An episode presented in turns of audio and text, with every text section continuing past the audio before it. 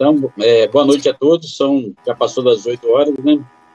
Nós vamos começar com mais uma hora da cidadania, para todas as quintas-feiras, às 20 horas, onde nós tiramos aí um momento para debater temas importantes aí para a nossa sociedade, né?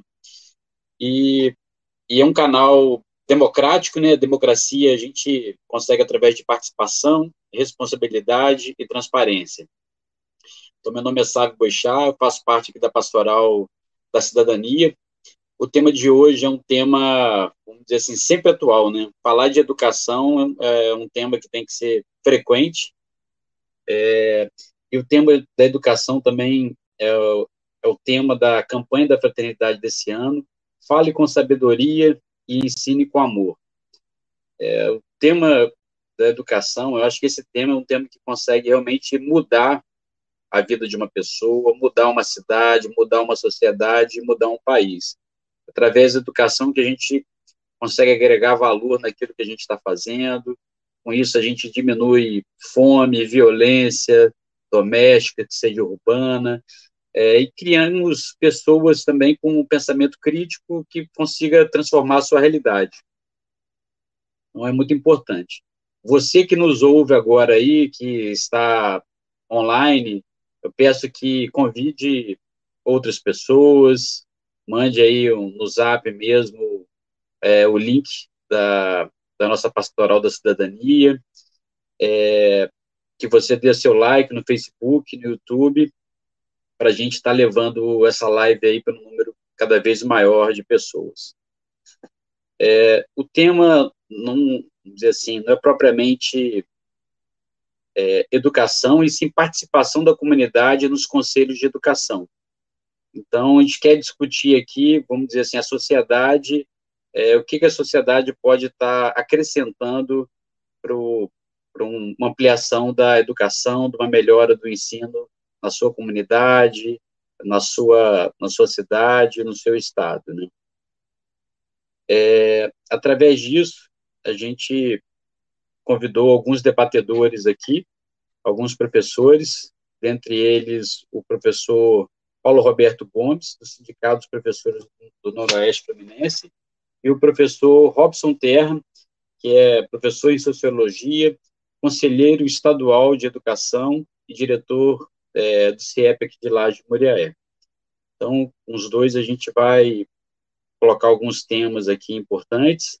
Eu vou dar uma boa noite a eles e gostaria também da gente pedir também ajuda aí é, ao, a Deus, nosso Pai, para abrir um pouco a nossa mente, é, abençoar nossas palavras aí, que sejam palavras de sabedoria para a gente estar tá, é, partilhando com todo mundo. Queria oportunidade de fazer um Pai Nosso também, né? Uma oração. Pai Nosso que estás no céu, santificado seja o vosso nome, venha o nosso vosso reino, seja feita a vossa vontade, assim na terra como no céu. O nosso de cada dia nos dai hoje. Perdoai as nossas ofensas, assim como nós perdoamos a quem nos tem ofendido. Não deixeis Não cair, deixeis cair em tentação, mas livrai-nos do mal. Amém. Então, é, gostaria, vou colocar alguns temas aí para a gente começar esse bate-papo. É, primeiro, até tentar ver algumas demandas de vocês que estão aí no, no front de, da educação, seja municipal, seja estadual, nessas diferentes esferas, saber é, qual a demanda aí da, da classe, também dos professores, para a gente ter um ensino realmente de qualidade, o que, que eles estão demandando. E, e como, como a sociedade também poderia estar ajudando e inserindo também né, essas políticas junto, junto aos conselhos, né? Então, eu vou deixar a, a, a fala agora com professor Paulo Roberto. É, a gente podia titular em torno de 10 minutos cada um, depois a gente vai fazendo uma interação, tá certo, professor Paulo? A palavra está com o senhor. É, boa noite a todas e todos. Eu agradeço a oportunidade que a Pastoral da Cidadania nos dá de estarmos aqui debatendo nessa noite assuntos de tamanha relevância e que a gente tanto precisa debater. A democratização do ensino, a democratização da educação. Não é à toa que a campanha da Fraternidade 2022 é Fraternidade e Educação.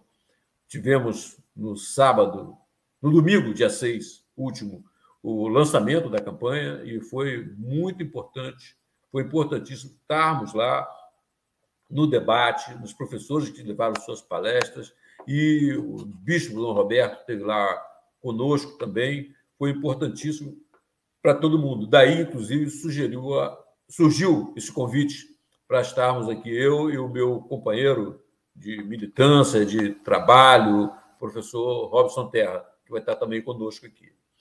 E aí, o que eu acho sim, nós precisamos de pensar algumas coisas para a educação. A demanda da educação, ela é, ela é séria. A demanda da educação, ela não pode deixar ninguém de fora. Acho que desde do maternal, desde o maternal, educação infantil, primeiro segmento e segundo segmento fundamental, ensino médio é, e o ensino superior, a graduação. São segmentos que nós precisamos é, de garantir para todo mundo, para todo mundo. Eu acho que isso é importante isso, que todo cidadão, todo cidadão tivesse acesso, tivesse direito a isso. É o direito que tem, mas aí é o direito pleno que a gente acha que precisa ter. E aí nós vivemos um momento que nós estamos vendo agora da pandemia, onde dificuldades são terríveis, são terríveis. Nós, do setor de escolas particulares, dificuldades maiores ainda para os professores. Os professores das escolas particulares estão, por exemplo, sem correção salarial desde 2020, desde a pandemia. Desde a pandemia, os professores estão com os mesmos salários. Não tive nenhum acréscimo, nem 1% de aumento de salário nesse período.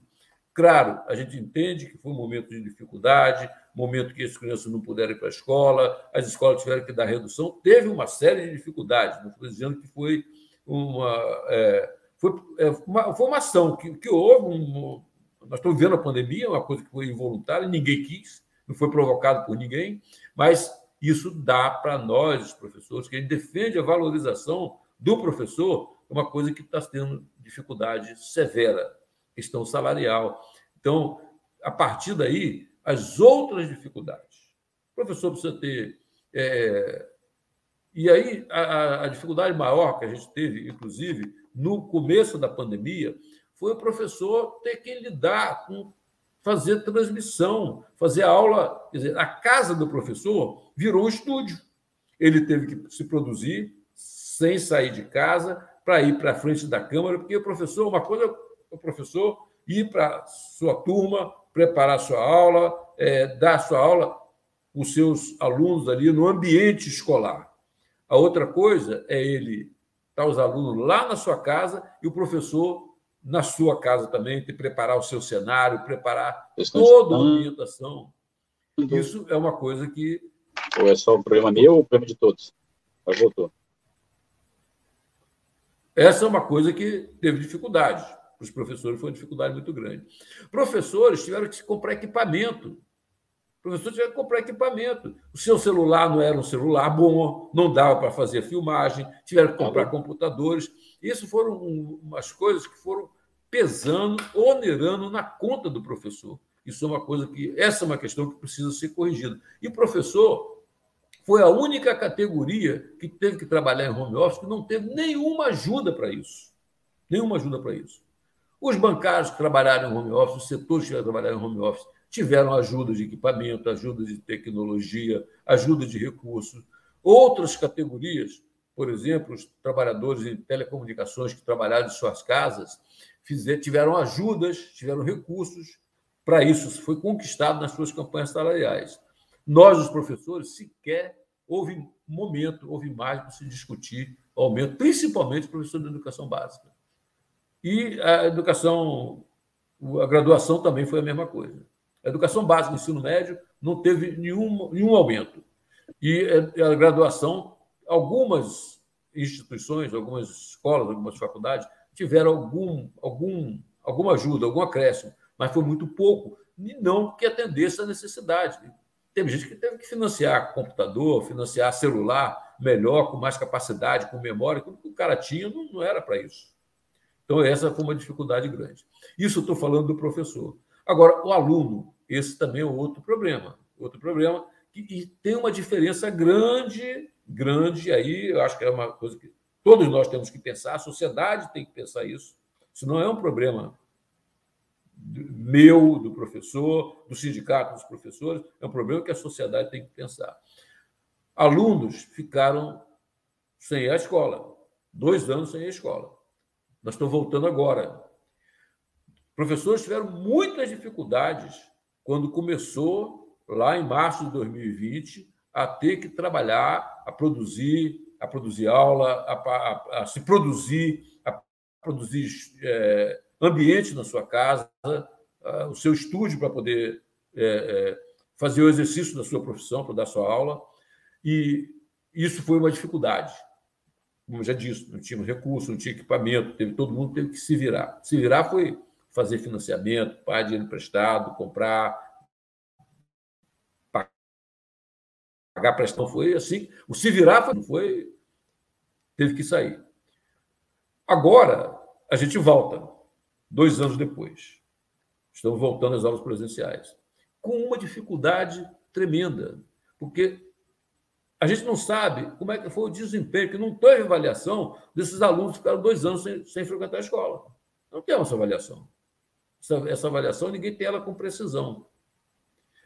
E quando se trata do aluno da escola privada, os pais têm recurso, quem pode pagar a escola, eles têm recurso, eles têm compraram, tinham computador na sua casa, tem internet, tem. Os alunos da escola pública, você às vezes ouve se falar assim: ah, as pessoas não têm o que comer, mas têm um celular. Isso é o celular que essas pessoas que não têm o que comer têm, ele é o refúgio do que alguns jogam fora.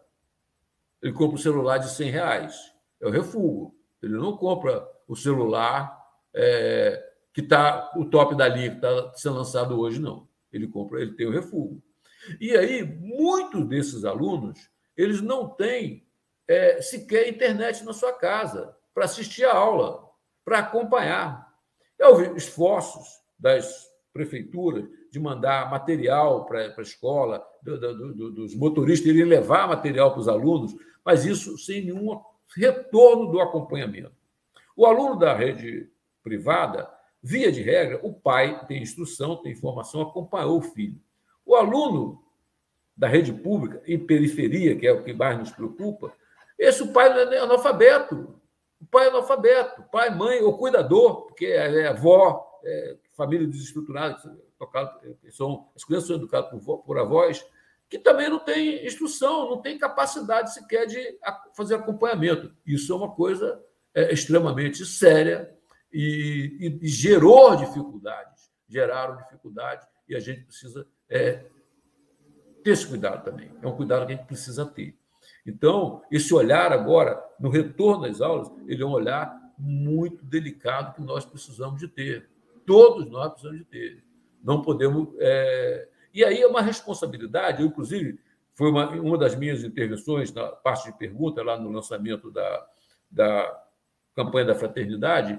Eu acho que nós, os cristãos todos, todos os cristãos, todos, sem exceção, com a ajuda das igrejas, então, tínhamos que nos empenhar para acolher principalmente as pessoas da periferia, que tiveram mais dificuldade, que, tão, que terão mais dificuldade para recompor esses dois anos. Alunos foram aprovados sem base, sem o professor sequer saber do que, como é que ele se, se desenrolou nisso aí. Esse aluno volta, ele não volta para aquele mesmo professor que deixou dois anos atrás, ele volta para outro, para outro ambiente. Dependendo, o cara muda, o aluno muda de segmento. Né? O aluno que estava no primeiro segmento fundamental, ele vai voltar já no segundo segmento. O aluno que estava nos dois das séries finais, oitavo e nono ano, ele vai voltar já no ensino médio, sem saber como é que foi isso, como é que foi o aprendizado, como é que foi o aproveitamento disso lá.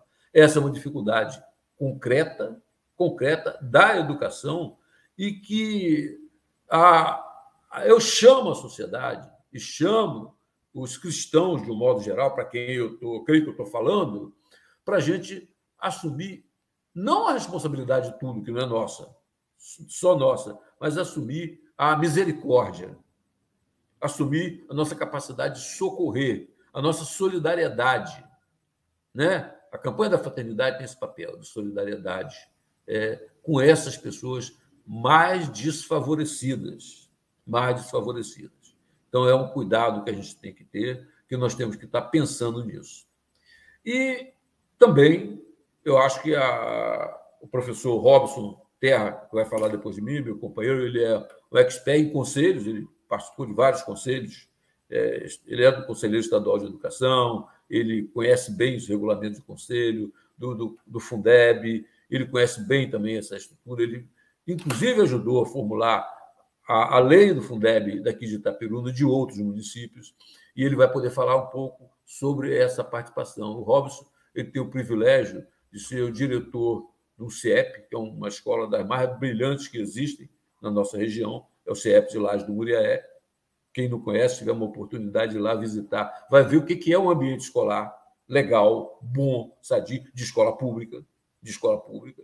E o Robson dirige, e ele vai poder falar um pouco sobre o conselho escolar, que é uma coisa que ele faz isso muito bem, ele estimula a participação e ele vai falar um pouco mais sobre isso e depois a gente continua debatendo. Então, eu agradeço a oportunidade da, da fala que me foi dada para poder a gente levantar esses problemas que nos atingem, que nos incomoda bastante. Muito obrigado.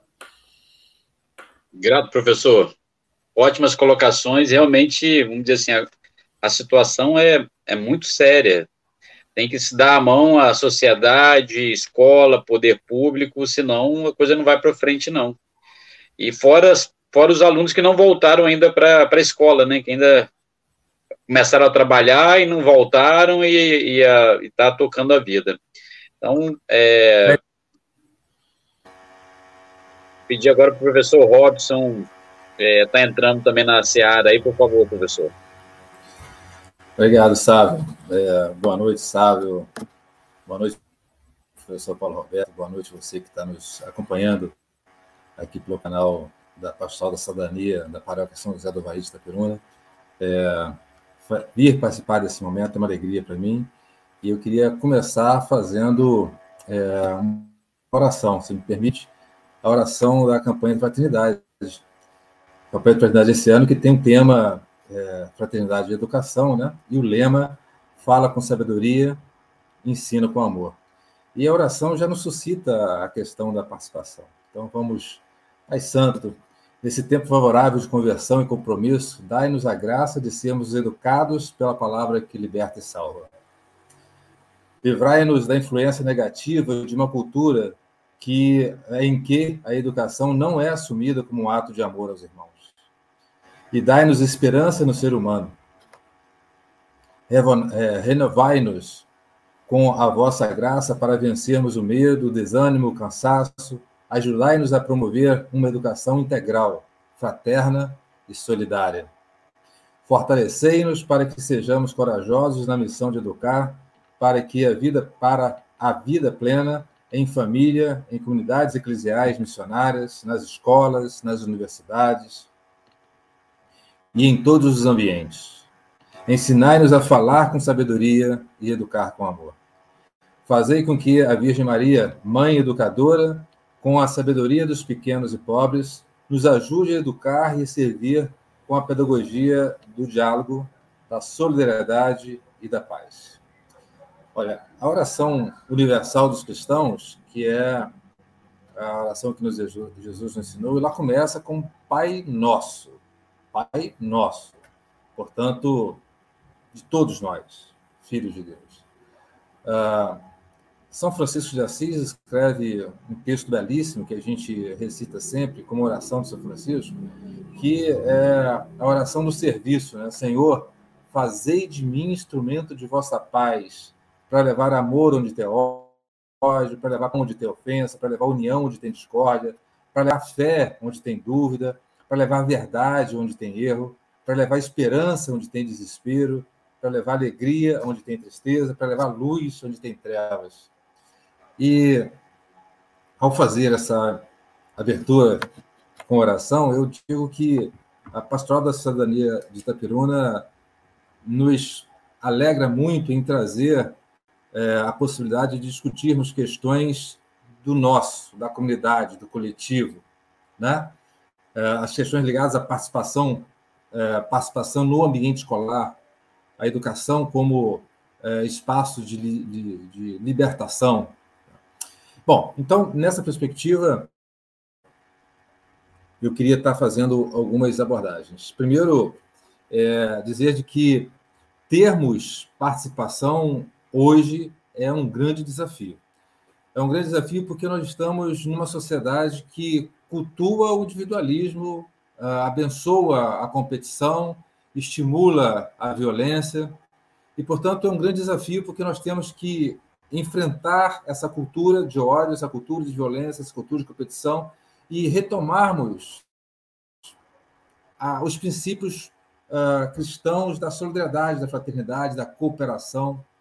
E, portanto, a participação ela depende de nós realimentarmos os princípios cristãos e exorcizarmos esses princípios que estão sendo divulgados a todo momento por essa cultura neoliberal do individualismo, da competição uh, e do ódio à violência. Nós temos, portanto, um primeiro grande desafio: ter ou buscar um novo referencial. Aliás, o referencial que o próprio Jesus nos ensinou, de ser solidário, fraterno, participativo, acolhedor, né? É, não discriminador. É, e, nesse sentido, cada um de nós cristãos estamos desafiados a sermos participativos na vida cotidiana da comunidade, na vida cotidiana, principalmente da comunidade escolar, porque lá, com participação, a gente ajuda a formar as futuras gerações para a cidadania, para a participação, para a integração, para a interação, para a solidariedade. Uh, portanto, assim, nós cristãos estamos com esse grande desafio. E como é possível participar é, em diferentes espaços? A sociedade legalmente nos, nos oferece é, ferramentas, mecanismos de participação.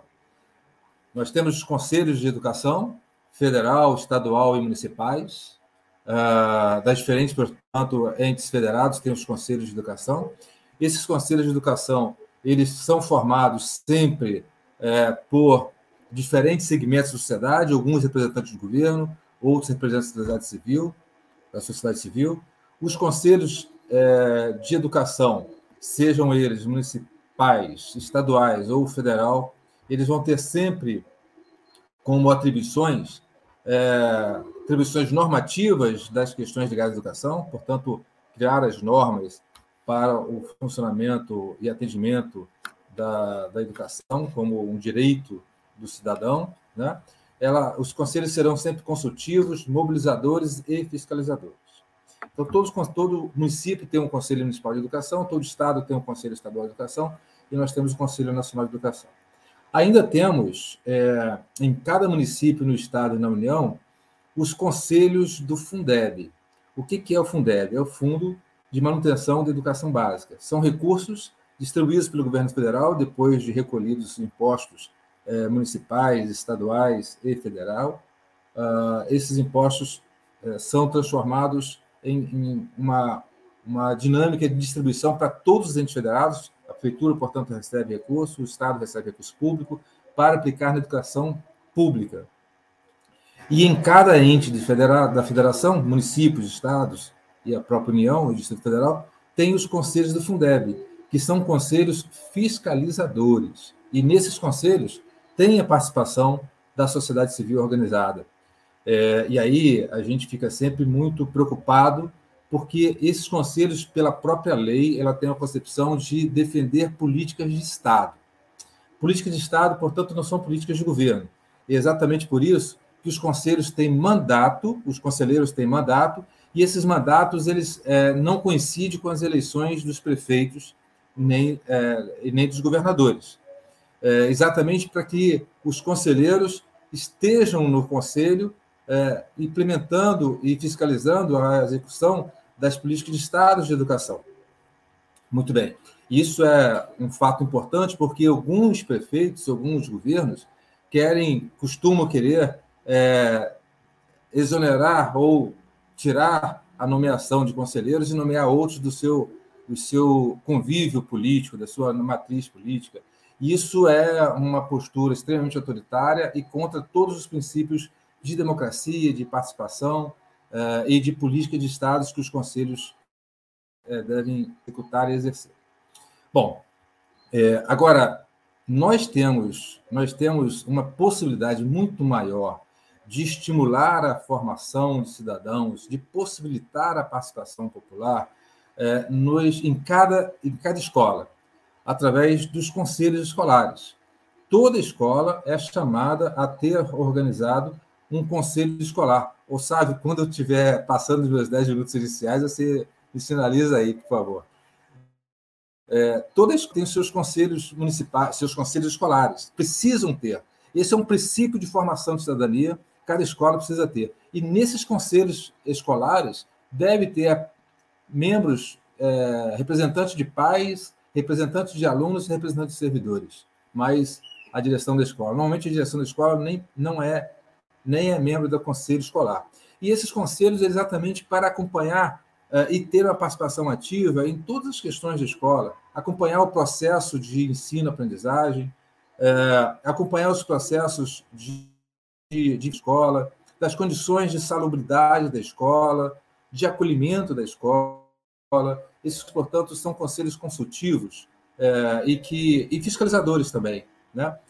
e portanto, assim, cada pai, cada mãe é, cada responsável, cada aluno tem o direito de estar participando. E as escolas, os gestores de escola precisam fazer com que exista um conselho escolar e que esse conselho tenha voz e vez, tenha espaço de poder de decisão, de acompanhamento. Esse, portanto, é um grande desafio para quem atua nas escolas, como gestores e como professores e pais, é cobrar que haja o conselho e cobrar que esse conselho seja participativo e ser participativo através dos conselhos. Ainda é importantíssimo nessa, nessa, nesse conceito de que precisamos estar formando para a cidadania, formando para a participação, formando para um espírito solidário, fraterno e coletivo, o estímulo à organização dos grêmios estudantis. Os alunos precisam já, na escola, ter a sua organização estudantil de forma a formar pessoas que uh, tenham consciência crítica e possam tar, dar contribuição nos seus ambientes, na sua representação estudantil. Então, os grêmios estudantis é o grande desafio para a escola, e você que é pai de aluno, você que é aluno, precisa estar atento para estar cobrando que a escola que seu filho participe, que seus filhos estudam, uh, possa ter grêmio estudantil. Porque o grêmio é a semente uh, da formação de consciências críticas para atuação coletiva, solidária, fraterna e participativa. É, se nós não temos grêmios estudantis nas escolas com, com, espaço de poder de participação e decisão, se nós não temos conselhos escolares, nós não estamos formando uh, para a cidadania, nós não estamos formando para a participação. Então, uh, e se nós nos acomodamos com essa situação, nós não estamos contribuindo para que tenhamos é, uma sociedade participativa. Nós estamos sendo consumidos pelas, pelos princípios individualistas, é, egoístas, competitivos é, e, e individualistas, né, acima de tudo. Então, nós, assim, como cristãos, temos esse grande desafio de suscitar, possibilitar e incentivar a participação e sermos participativos na vida em sociedade. Digo isso para concluir essa primeira abordagem, que já que já esteja meio longa. Uh, digo isso porque nós estamos, portanto, desafiados a estarmos organizando espaços de participação, estarmos participando desses espaços e sendo colaboradores da construção de uma sociedade mais participativa, mais democrática, mais inclusiva e nós temos responsabilidades por isso. Né? É, eu costumo citar sempre uma, uma expressão de Gandhi, um grande filósofo, pensador hindu, indiano, que dizia de que seja você a mudança que você quer para o mundo. Portanto, se a gente quer uma sociedade participativa, democrática, inclusiva, sejamos participativos, democrática, sejamos democráticos no sentido de sermos tolerantes, escutar, assimilar e agir a partir da compreensão do outro, sermos acolhedores. Esses são os nossos grandes desafios, inclusive como cristãos. Para isso somos chamados nesse momento, sábio.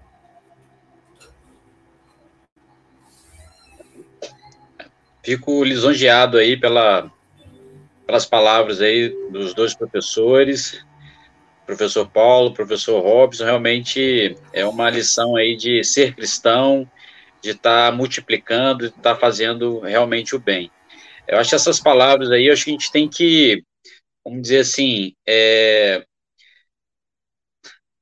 procurar é, procurar a gente tomar posse, a gente tem que tomar posse desses espaços públicos, que realmente são públicos, é, é, são nossos, é, quando, vamos dizer assim, o dinheiro da população que está ali, então, como você chega o dinheiro na sua conta, você quer ir lá ver se chegou realmente, qual conta você está pagando, então é a mesma coisa, a gente tem que estender isso, mas infelizmente hoje em dia a gente sai de costas, né? É alguma coisa pública, vamos sair de costas aqui, não quero nem ver, né? E é nessa que o, que o, vamos dizer assim, o poder paralelo toma conta mesmo e, e a coisa não acontece como deveria ser, né? É, pelo a descrição que o professor Robson colocou, realmente é bem inteligente a, a, a dinâmica, a transformação para a sociedade está fazendo parte, mas infelizmente é, eu, não é isso que a gente costuma ver no dia a dia. Queria até saber também do professor Robson se lá no CIEP ele tem conseguido, a população é participativa, como é que ele consegue fazer isso com os seus núcleos aí, como é que ele consegue chegar, porque às vezes o, o assim, a dona de casa, o pai da família tem os seus afazeres, chega cansado e tem que fazer mais reunião, não é uma coisa simples, é necessária, mas a gente entende a realidade de cada um, não é uma coisa simples. Então, às vezes, teria que ter, às vezes, um, vamos dizer assim, um algo mais para estar tá levando essas pessoas a sair de casa e estar tá debatendo realmente é, o ensino da sua filha, do seu filho, que realmente é extremamente importante. Bom, sabe, de fato é um grande desafio. Eu costumo é, buscar ser mais coerente possível com aquilo que eu acredito. Então, a escola que eu dirijo tem um conselho escolar, a escola que eu dirijo tem um grêmio estudantil, a escola que eu dirijo tem uma entidade, é, Associação de Apoio Escola, que é mantenedora da, dos espaços, portanto, apoia a gestão da escola, mas é um desafio sempre. A gente marca reunião de professores para, para formação continuada, para debater questões, e, e não tem 100% de presença. Eu é, chamo reunião de pais, eu faço reunião de pais a cada dois meses, é, e às vezes é, tem 10% de alunos, de pais, quando é ensino médio, turma de sexto ano, sétimo ano, eu tenho participação bem muito maior, chega a ser 70%, 80%, mas é, as pessoas, de fato, fogem das reuniões. Né? É, esses últimos dois anos nos apresentou a ferramenta das reuniões é, online que possibilitaram um nível de participação maior. Então, assim, é, tem, tem alguns fatores positivos na, na, naquilo que nós aprendemos é, nesses dois anos de pandemia, que é usar a ferramenta que já era disponibilizada e nós não usávamos, né?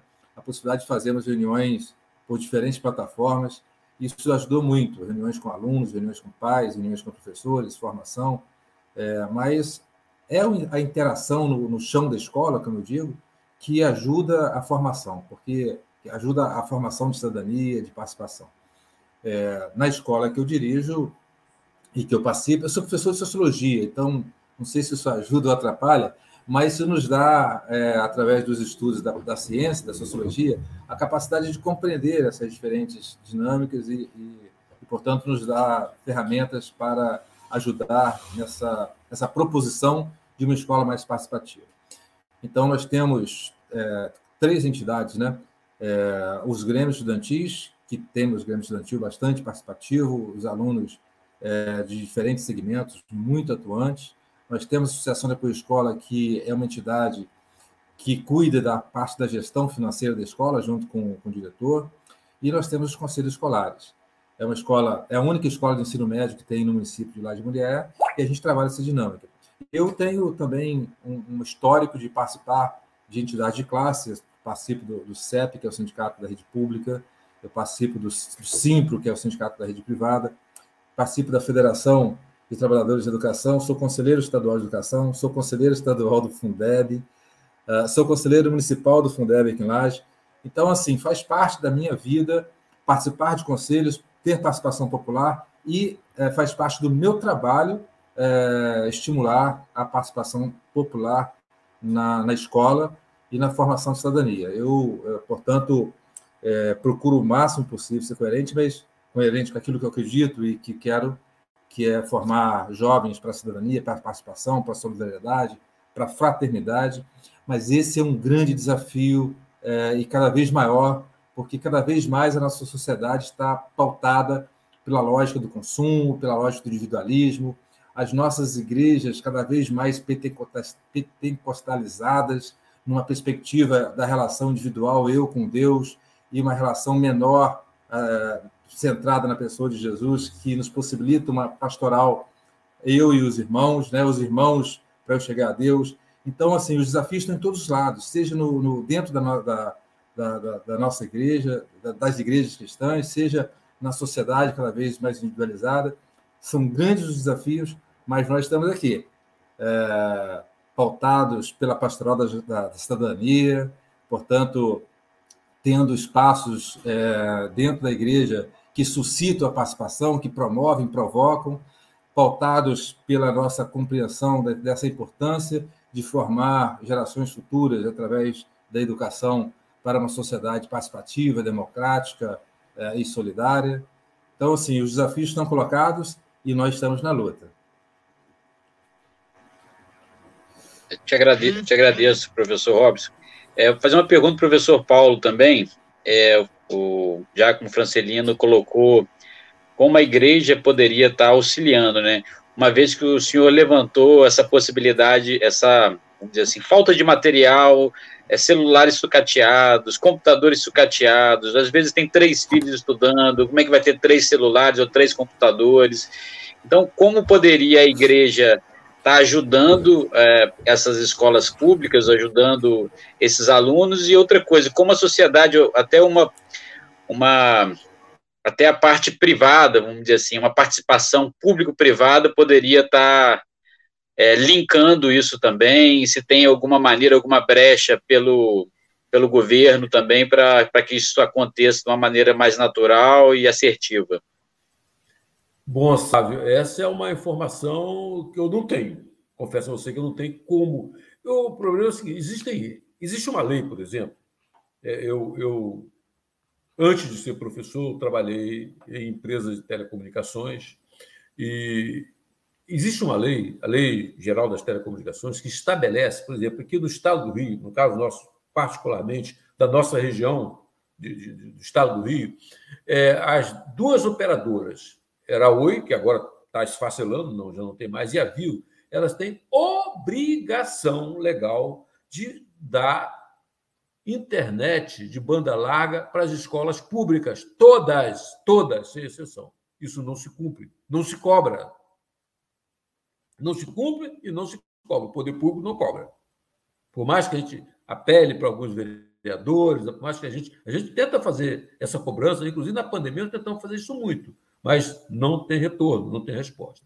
Bom, a sociedade pode fazer alguma coisa, a gente sabe disso.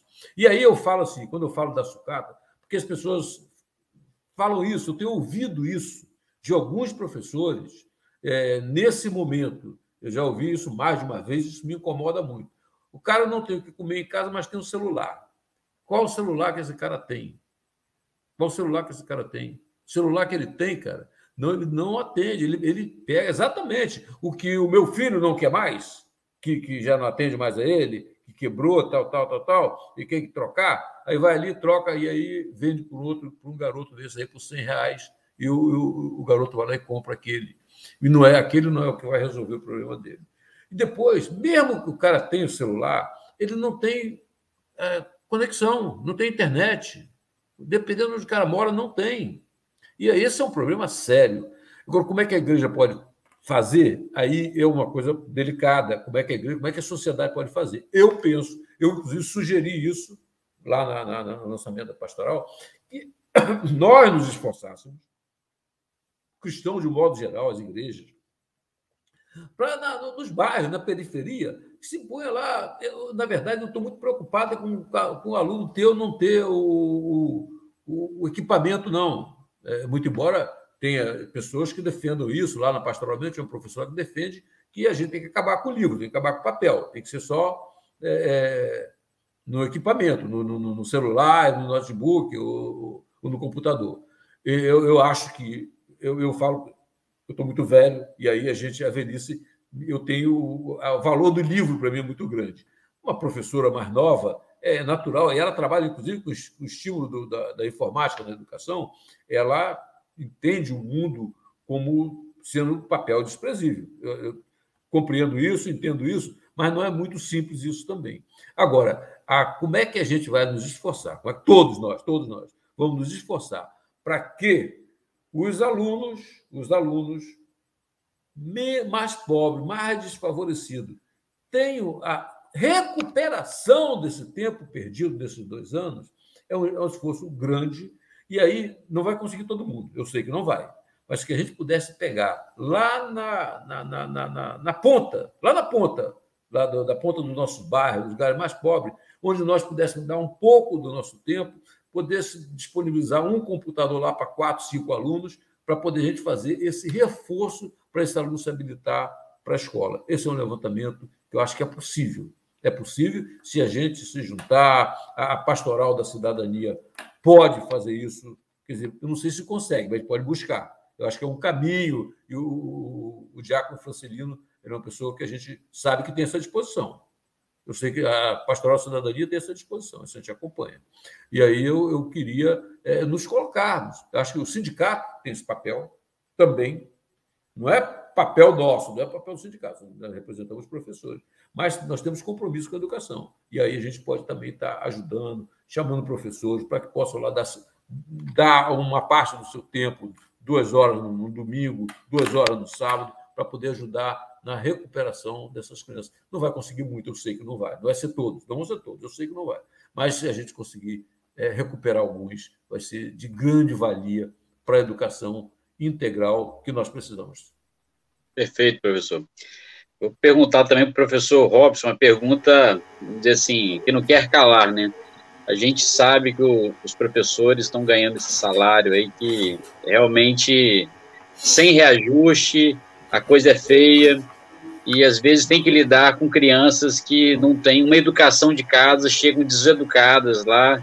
Então, como motivar esses professores para estar tá produzindo conhecimento e estar, tá, vamos dizer assim, convencendo essas crianças, esses alunos a, a querer estudar, porque é muito sério isso, eles são o, o link que vai, vai disseminar essa, o saber, né?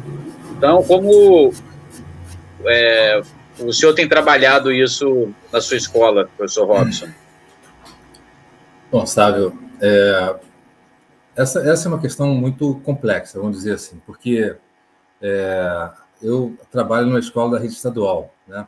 Então, a rede estadual tem um padrão de plano de carreira, tem, enfim, é, esse ano teve reajuste é, no salário depois de muitos anos, desde 2014, que não havia reajuste nenhum para a rede estadual, mas é, a rede federal, a rede estadual, as redes municipais, as escolas privadas, cada um tem uma realidade salarial. Então, é, não é possível a gente tratar dessa questão é, de uma forma de uma forma genérica e aí teríamos que tratar cada caso. Eu costumo dizer de que hoje o grande problema que nós temos são os professores da rede privada das séries iniciais, das creches e das séries iniciais. Esses estão é, assim passando por situação extremamente crítica. É, muitos não têm nem as condições mínimas de trabalho, de carteira assinada, é, recebendo salários é, que, que nem são salários mínimos, né? abaixo do salário mínimo. É, agora, os professores da rede pública, eles já têm uma lei que foi, depois de muitos anos, é, conquistada pela luta dos professores, dos sindicatos, que é o piso nacional do magistério. Então, você tem um referencial mínimo para os professores do Brasil inteiro, que é a lei do piso. Né? É, e quem está hoje desguarnecido, de fato, com essa reação, com essa questão, é, é são os professores de séries iniciais da rede privada. Esses são aqueles que a gente precisa estar mais sendo fraternos, solidários e lutando pela sua, pela sua, pela sua dignidade como profissionais. Mas eu queria, sabe, portanto, depois de fazer essa, não sei se eu te respondi, mas é, são, não dá para tratar é, iguais, é, diferentes professores. Professores da rede da rede superior têm salários bem diferentes, então é, essa é uma questão bem complexa que teríamos que ter um, um, um, debate mais longo, mais profundo. Eu queria, se me permitir, tratar da questão que foi que foi apresentada anteriormente, é, com relação a como que a igreja pode pode participar, como que a igreja pode ajudar é, na participação. É, eu aprendi no trabalho de catequese que o padre Luiz Carlos, que é o nosso pároco da São José do Vari, foi meu, meu padre catequista, a primeira paróquia dele foi aqui em Laje do Muriaé, e eu atuei com ele muito aqui na Pastoral da Juventude, aprendi muito com ele, e aprendi com ele que nós somos igreja, eu sou igreja, você é igreja, a igreja não é o prédio, né? nós somos igreja porque temos aqui o templo é, do Espírito Santo. E, portanto, nós podemos atuar como cidadãos, estamos atuando como igreja atuando é, na busca da participação, no incentivo e valorização é, de, de, dos profissionais de educação, como é, de é, tratar o outro com, com escuta ativa, com espírito colaborativo, é, e, portanto, a gente deve fazer isso é, em casa, na nossa casa, na escola, se somos profissionais de educação, na igreja, como cidadãos, porque nós somos igrejas em todo espaço. Né? E, portanto, eu faço aqui uma separação entre profissionais de educação e educadores. Todos os profissionais de educação são educadores, mas nem todo educador é um profissional de educação. Você, que não é professor, que não trabalha na escola, não trabalha na cozinha da escola, não é um profissional de educação, mas é um educador. Então, você pode fazer a diferença nos espaços que você atua, como igreja que você é, né? na sua família, na sociedade, é, ajudando, criando pontes para que os processos educativos sejam realizados e que as gerações futuras possam estar preparadas para a cidadania, para a participação e para a preservação do meio ambiente que o nosso Papa Francisco trata como a casa comum, né? Ou seja, ter uma visão mais é, mais holística, para além do nosso espaço de, de vida, para o planeta, para a sociedade como um todo, então, portanto, tratar o meio ambiente eh, e os espaços públicos como nosso espaço. Não é possível querer ser igreja, ser cidadão e jogar o lixo que eu produzo pela janela do carro, é, jogar no chão da rua, é, enfim. Então, eu tenho que ter todas essas preocupações para ser, é, para estar se educando e educar o outro e poder ter, portanto, uma participação maior. Portanto, assim, Todos nós somos chamados a sermos educadores, somos cobrados como cristãos a sermos educadores, independente de sermos profissionais de educação ou sermos pais, né? pai, mãe, é, irmão, é, nós somos educadores. E aí, nesse sentido, a igreja que eu sou, daquele Cristo que está em mim, deve fazer com que eu seja coerente com os princípios cristãos e atue na sociedade. O, o Sávio, se me permite, eu quero dar um, ainda falar de uma questão metodológica da educação. Uh, a, a pandemia nos ajudou muito a entender de que é, os conceitos conteudistas da educação é, eles não são necessariamente a único caminho. Né? É, depois de dois anos de pandemia e, portanto, de dificuldade de participação na escola, Eu tive uma aluna aqui que terminou o terceiro ano do ensino médio ano passado, que de assim de uma situação de vulnerabilidade econômica e social, que é, fez 960 na redação do Enem, é, somou 752 pontos, 752,42 e foi aprovada de primeira para o curso de medicina da UFV, Universidade Federal de Viçosa. Então, é, se nós temos, se nós temos, de fato temos, é, muitos que tiveram lacunas de aprendizagem e tal, nós tivemos também outros que teram a aprender e tivemos escolas que ensinaram a aprender e alunos que se uh, usaram as ferramentas disponibilizadas para pesquisar, para focar e, e tiveram resultados já. Eu estou falando do exemplo aqui de uma escola que eu dirijo, que eu tenho uma aluna uh, de grande vulnerabilidade econômica uh, e que teve um resultado espetacular no Enem depois de dois anos afastados do ambiente escolar. Então, assim, nem tudo é desgraça nesse, nesse território, né, nesse novo ambiente. O grande desafio, portanto, metodológico da educação é o ensinar a aprender. E é, que o aluno, como Freire, Paulo Freire já nos coloca, que todos têm saberes e que nós, professores, educadores, profissionais de educação, precisamos a, ouvir, escutar o outro, aprender com o outro e sermos mediadores de conhecimentos e não transmissores de conhecimentos, porque o outro sabe tanto quanto nós, às vezes, em alguns aspectos mais do que nós. São muitos as crianças, eu falo crianças e adolescentes que me ensinam lá a mexer no celular, mexer nas plataformas. E se nós, educadores, não estivermos atentos a isso, portanto, assim, é... o grande desafio nosso hoje, como educadores, é o ensinar a aprender, construir pessoas autônomas, pesquisadores, jovens pesquisadores, é, e nós não somos como transmissores de conhecimento. Eu queria fazer essa abordagem rápida de uma perspectiva metodológica da educação, porque, porque se nós ficarmos muito presos a, aos conceitos da escola tradicional, conteudistas, é, de conteúdos que às vezes são cobrados na escola e o aluno nunca vê na sua vida, e achar que isso é fundamental para a aprendizagem, às vezes a, a, gente não vai dar conta e achar que está tudo perdido. Não está tudo perdido.